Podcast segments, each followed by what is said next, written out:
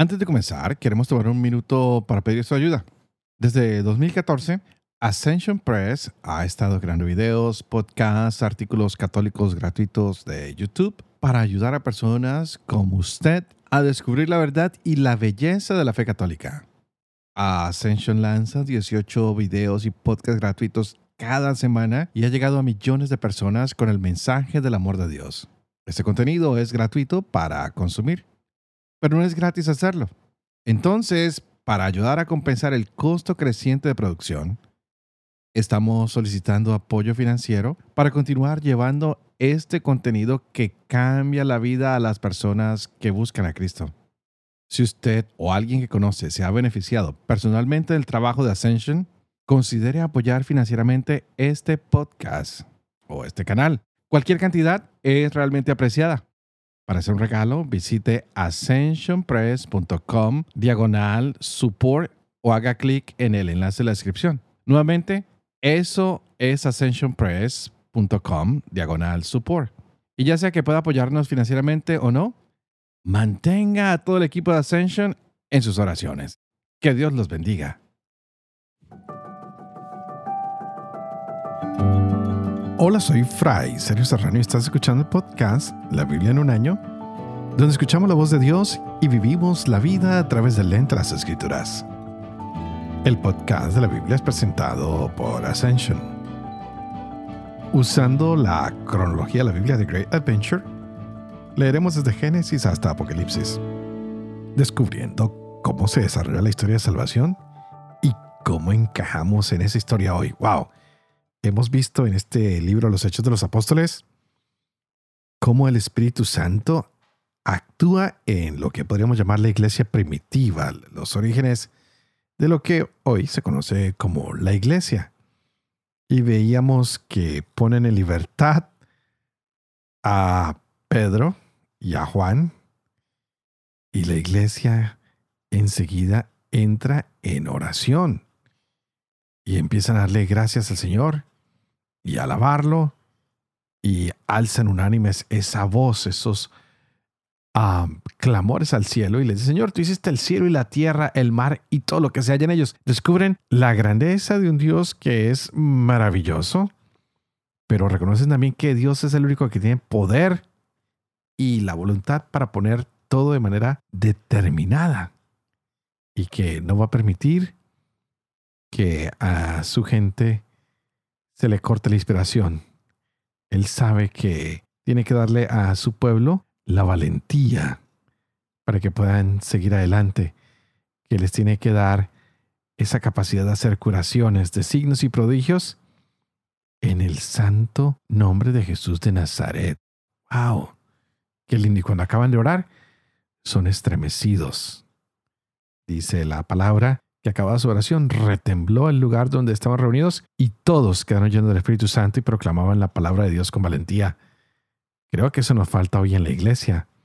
Orar más, proclamar la palabra, volver a orar, sacar valentía donde no hay, seguir orando, pedir al Señor que haga curaciones, que haga signos y prodigios, orar más y pedir todo esto en el nombre de Jesús de Nazaret. Atrévete a orar hoy más. Atrévete hoy a pedir tantas cosas en el nombre de Jesús de Nazaret y vamos para adelante con este programa de la Biblia en un año, aprendiendo de esta iglesia que era bastante espiritual, que sabía confiar a ojos cerrados en un Dios maravilloso, en un Dios que proveía. Por eso no tienen miedo de compartir todo lo que poseen. ¿Será que hoy podemos compartir de la misma manera? ¿Será que hoy podemos orar de la misma manera? Wow. Buenas preguntas, pero vamos a continuar con Hechos de los Apóstoles, capítulo 5. Leeremos de la carta a los Romanos el capítulo 8 y estaremos leyendo Proverbios capítulo 27, versos de 7 al 9. Este es el día 326. Empecemos. Hechos capítulo 5 un hombre llamado Ananías, de acuerdo con su mujer Zafira, me dio una propiedad y se quedó con una parte del precio, sabiéndolo también su mujer, La otra parte la trajo y la puso a los pies de los apóstoles. Pedro le dijo, Ananías, ¿cómo es que Satanás se adueñó de tu corazón para mentir al Espíritu Santo y quedarte con parte del precio del campo? ¿Es que no era tuyo mientras lo tenías y una vez vendido no podías disponer del precio? ¿Por qué determinaste en tu corazón hacer esto? No has mentido a los hombres, sino a Dios. Al oír a Ananías estas palabras, cayó y expiró. Y un gran temor se apoderó de todos cuantos lo oyeron. Se levantaron los jóvenes, le amortajaron y le llevaron a enterrar. Unas tres horas más tarde entró su mujer que ignoraba lo ocurrido. Pedro le preguntó, Dime, ¿han vendido el campo en tanto? Ella respondió, sí, en eso. Y Pedro le replicó, ¿cómo se han puesto de acuerdo para poner a prueba al Espíritu del Señor? Mira, aquí a la puerta están los pies de los que han enterrado a tu marido. Ellos te llevarán también a ti. Al instante ella cayó a sus pies y expiró. Cuando entraron los jóvenes, la hallaron muerta y la llevaron a enterrar junto a su marido. Un gran temor se apoderó de toda la iglesia y de todos cuantos oyeron esto. Por mano de los apóstoles se realizaban muchos signos y prodigios en el pueblo. Todos se reunían con un mismo espíritu en el pórtico de Salomón, pero ninguno de los otros se atrevía a juntársele, aunque el pueblo hablaba de ellos con elogio. Los creyentes, cada vez en mayor número, se adherían al Señor. Hubo una multitud de hombres y mujeres, hasta el punto de sacar los enfermos a las plazas y colocarlos en lechos y camillas, para que al pasar Pedro, siquiera su sombra cubriese alguno de ellos. También acudía la multitud de las ciudades vecinas a Jerusalén, trayendo enfermos y atormentados por espíritus inmundos, y todos se curaban. Entonces intervino el sumo sacerdote y todos los suyos, los de la secta de los saduceos, y llenos de envidia, echaron mano a los apóstoles y los metieron en prisión públicamente. Pero el ángel del Señor por la noche abrió las puertas de la cárcel, los sacó y les dijo, Vayan, preséntense en el templo y comuniquen al pueblo todo lo referente a esta vida. Obedecieron y al amanecer entraron en el templo y se pusieron a enseñar. Llegó el sumo sacerdote con los suyos. Convocaron el Sanedrín, todo el senado de los hijos de Israel, y enviaron a buscarlos a la prisión. Cuando llegaron los carceleros, no los encontraron en la cárcel. Volvieron a darles cuenta y les dijeron, Hemos hallado la prisión cerrada con todo cuidado y a los guardias firmes ante las puertas. Pero cuando abrimos, no encontramos a nadie dentro. Cuando oyeron esto, tanto el jefe de la guardia del templo como los sumos sacerdotes se preguntaban perplejos qué podía significar aquello. Se presentó entonces uno que les dijo, Miren, los hombres que pusieron en la cárcel están presentes en el templo y siguen enseñando al pueblo. Entonces el jefe de la guardia marchó con los carceleros y los trajo, pero sin violencia, porque tenían miedo de que el pueblo los apedrease. Los trajeron pues y los presentaron en el Sanedrín.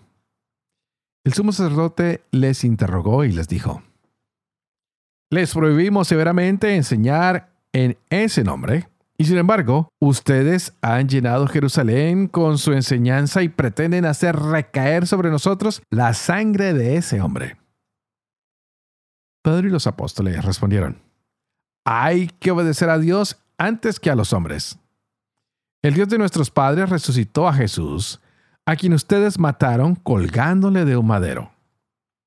A este le ha exaltado Dios con su diestra como jefe y salvador para conceder a Israel la conversión y el perdón de los pecados. Y nosotros somos testigos de estos hechos y también el Espíritu Santo que ha dado a los que le obedecen. Ellos al oír esto se consumían de rabia y trataban de matarlos.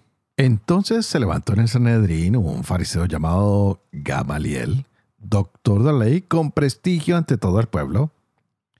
Mandó que hicieran salir un momento a aquellos hombres y les dijo, Israelitas, miren bien lo que van a hacer con estos hombres.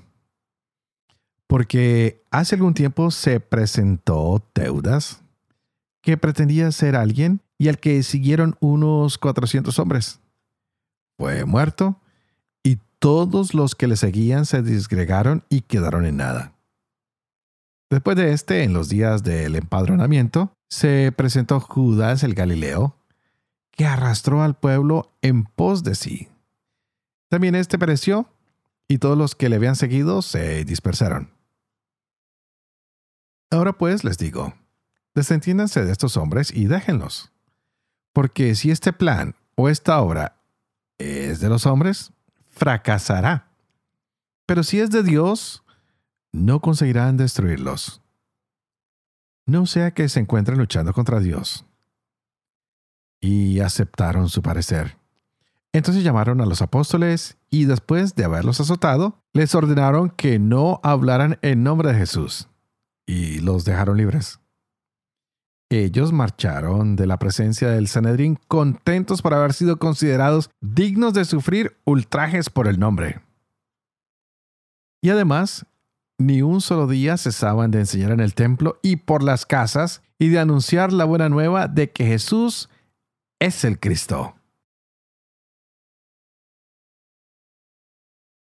Romanos capítulo 8 por consiguiente, ninguna condenación pesa ya sobre los que están en Cristo Jesús.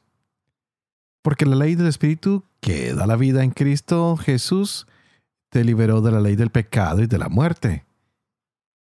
Pues lo que era imposible a la ley, reducida a la impotencia por la carne, Dios, habiendo enviado a su propio Hijo en una carne semejante a la del pecado, y en orden al pecado, condenó el pecado en la carne, a fin de que la justicia de la ley se cumpliera nosotros que seguimos una conducta no según la carne, sino según el Espíritu. Efectivamente, los que viven según la carne desean lo carnal, mas los que viven según el Espíritu, lo espiritual. Pues las tendencias de la carne son muerte, mas las del Espíritu vida y paz ya que las tendencias de la carne llevan al odio de Dios. No se someten a la ley de Dios, ni siquiera pueden. Así, los que viven según la carne no pueden agradar a Dios. Mas ustedes no viven según la carne, sino según el Espíritu, ya que el Espíritu de Dios habita en ustedes. El que no tiene el Espíritu de Cristo, no le pertenece. Mas si Cristo está en ustedes, aunque el cuerpo haya muerto ya a causa del pecado, el espíritu es vida a causa de la justicia. Y si el espíritu de aquel que resucitó a Jesús de entre los muertos habita en ustedes, aquel que resucitó a Cristo de entre los muertos dará también la vida a sus cuerpos mortales por su espíritu que habita en ustedes. Así que, hermanos míos, no somos deudores de la carne para vivir según la carne. Pues si viven según la carne, morirán. Pero si con el Espíritu hacen morir las obras del cuerpo, vivirán. En efecto, todos los que se dejan guiar por el Espíritu de Dios son hijos de Dios. Y ustedes no han recibido un espíritu de esclavos para recaer en el temor. Antes bien, han recibido un espíritu de hijos adoptivos que nos hace exclamar, Abba Padre. El espíritu mismo se une a nuestro espíritu para dar testimonio de que somos hijos de Dios. Y si hijos, también herederos. Herederos de Dios y coherederos de Cristo, si compartimos sus sufrimientos para ser también con Él glorificados. Porque estimo que los sufrimientos del tiempo presente no son comparables con la gloria que se ha de manifestar en nosotros. Pues la ansiosa espera de la creación desea vivamente la revelación de los hijos de Dios. La creación, en efecto, fue sometida a la caducidad, no espontáneamente, sino por aquel que la sometió, en la esperanza de ser liberada de la esclavitud de la corrupción para participar en la gloriosa libertad de los hijos de Dios. Pues sabemos que la creación entera gime hasta el presente y sufre dolores de parto. Y no solo ella, también nosotros que poseemos las primicias del Espíritu. Nosotros mismos gemimos en nuestro interior, anhelando el rescate de nuestro cuerpo, porque nuestra salvación es en esperanza, y una esperanza que se ve, no es esperanza. Pues, ¿cómo es posible esperar una cosa que se ve?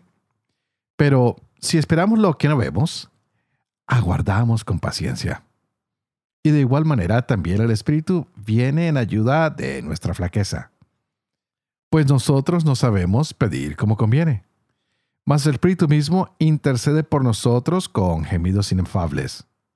Y el que escruta los corazones conoce cuál es la aspiración del Espíritu y que su intercesión a favor de los santos es según Dios. Por lo demás, sabemos que en todas las cosas interviene Dios para bien de los que lo aman, de aquellos que han sido llamados según su designio. Pues a los que de antemano conoció, también los predestinó a reproducir la imagen de su Hijo, para que fuera Él el primogénito entre muchos hermanos. Y a los que predestinó, a esos también los llamó. Y a los que llamó, a esos también los justificó. A los que justificó, a esos también los glorificó. Ante esto, ¿qué diremos? Si Dios está por nosotros, ¿quién contra nosotros? El que no perdonó ni a su propio Hijo, antes bien lo entregó por todos nosotros, ¿cómo no nos dará con él graciosamente todas las cosas? ¿Quién acusará a los elegidos de Dios? Dios es quien justifica. ¿Quién condenará? ¿Acaso Cristo Jesús, el que murió, más aún el que resucitó, el que está a la diestra de Dios e intercede por nosotros? ¿Quién nos separará del amor de Cristo? ¿La tribulación? ¿La angustia? ¿La persecución? ¿El hambre? ¿La desnudez? ¿Los peligros? ¿La espada? Como dice la Escritura, por tu causa somos muertos todo el día tratados como ovejas destinadas al matadero. Pero en todo esto salimos más que vencedores gracias a aquel que nos amó. Pues estoy seguro de que ni la muerte ni la vida, ni los ángeles, ni los principados, ni lo presente ni lo futuro, ni las potestades, ni la altura, ni la profundidad, ni otra criatura alguna, podrá separarnos del amor de Dios manifestado en Cristo Jesús, Señor nuestro.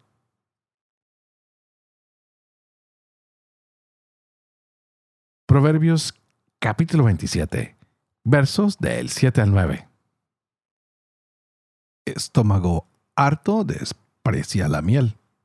Estómago hambriento vuelve lo amargo dulce. Como pájaro errante lejos de su nido, es el hombre errante lejos de su lugar. Perfume e incienso alegran el corazón. La dulzura del amigo consuela al alma.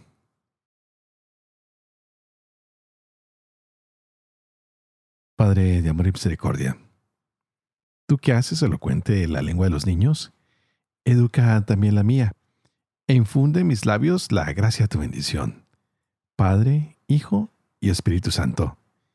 Y a ti te invito para que juntos oremos a que ese Espíritu Santo venga, que se derrame hoy en nuestras vidas, que abra nuestra mente, que abra nuestro corazón y que nos ayude a entender toda esta hermosa palabra que el Señor ha traído para cada uno de nosotros y qué palabra la que nos ha tocado en estos días. No sé si ustedes la están disfrutando, pero yo me la gozo. Este capítulo 5 ha sido fantástico.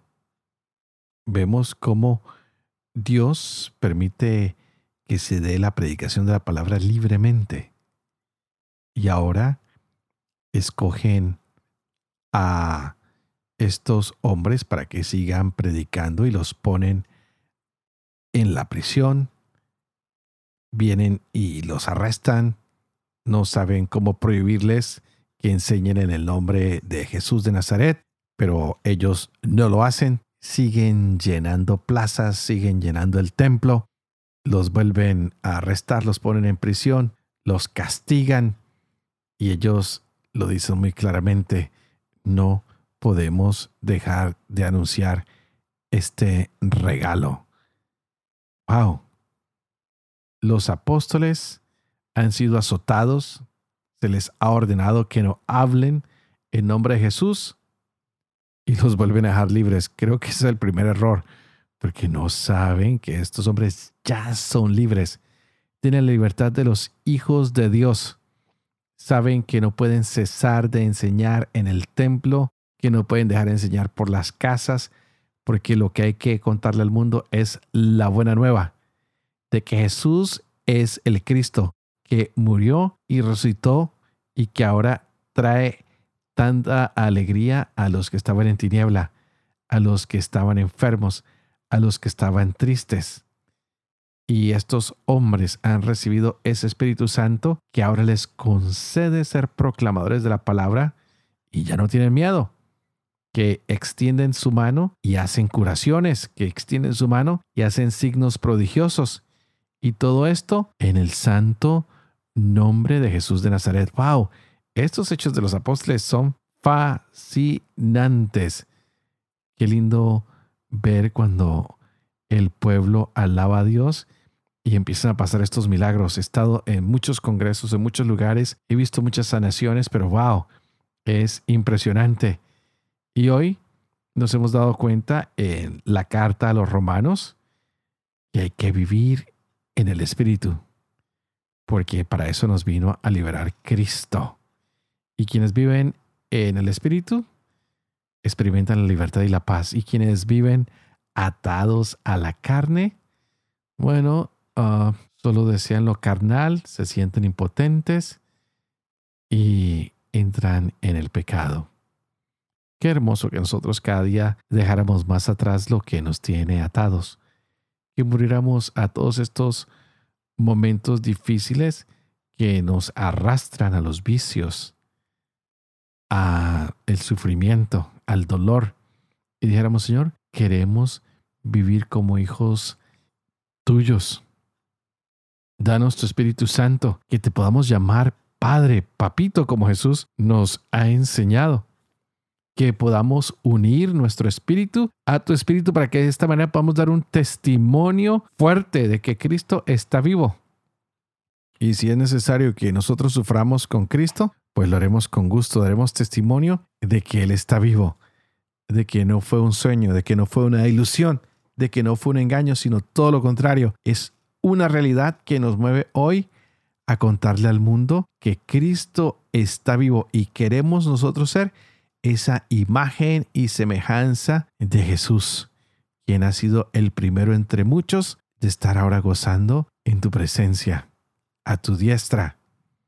Y Señor, te damos gracias porque entregaste a ese hijo tuyo y lo diste no por algunos o por unos escogidos, sino lo entregaste por todos nosotros. Por eso hoy, Señor, danos ese Espíritu Santo, para que nada nos separe de ese Cristo Jesús que ha muerto y ha resucitado, y que hoy se sienta a tu derecha y que intercede por nosotros. Señor, que la carne no nos separe de ti, que no venga la tribulación y en medio de los problemas nos olvidemos de ti. Que no vengan las angustias y en busca de soluciones nos olvidemos de ti. Que no venga la persecución y en medio de escondernos nos olvidemos de ti. Señor, que no llegue el hambre y por llenar nuestro estómago con cualquier cosa nos olvidemos de ti. Señor, que no sea la desnudez la que nos aleja de ti porque queremos tapar nuestras vergüenzas. Señor, que no sean los peligros los que nos alejan de ti, porque tú vas a estar siempre protegiéndonos. Señor, que no sea la espada la que nos separe de ti, porque sería todo un honor entregar la vida por tu causa. Pues ya sabemos que contigo saldremos más que vencedores. Porque gracias a Jesús que nos amó hasta el extremo, hoy sabemos que entregar la vida por tu nombre es ganar la vida para la eternidad. Así que no tengamos miedo de anunciar esta palabra, de contarle al mundo que estamos leyendo la Biblia en un año. Invita a tus amigos, a tus familiares, a tus conocidos y dile, diles, te tengo la gran noticia. Jesús murió y resucitó por ti y este es un camino de esperanza para que tú tengas vida plena, para que seas libre, para que rompas las cadenas, las ataduras del pecado, de los vicios, del sufrimiento, del dolor, de la venganza, del rencor y para que puedas vivir de ahora en adelante en la gracia de aquel que nos amó tanto que este Jesús de Nazaret, que rompió tantas cadenas, hoy rompa todo aquello que nos tiene atados y que no nos deja progresar en este mundo de gracia. Y queridos hermanos, antes de despedirme, les pido que por favor oren por mí. Yo estaré orando por ustedes para que el estudio de esta palabra cada día nos haga más fuertes frente a la lucha de predicar el Evangelio a tiempo y a distiempo. Pidan por favor para que yo sea fiel a este ministerio que se me ha confiado llevar la Biblia hasta sus hogares, para que yo pueda vivir con fe lo que leo, lo que comparto con ustedes, para que pueda enseñar siempre la verdad y sobre todo para que yo pueda cumplir lo que he enseñado. Y que la bendición de Dios Todopoderoso, que es Padre, Hijo y Espíritu Santo, descienda sobre cada uno de ustedes y los acompañe siempre. Que Dios los bendiga.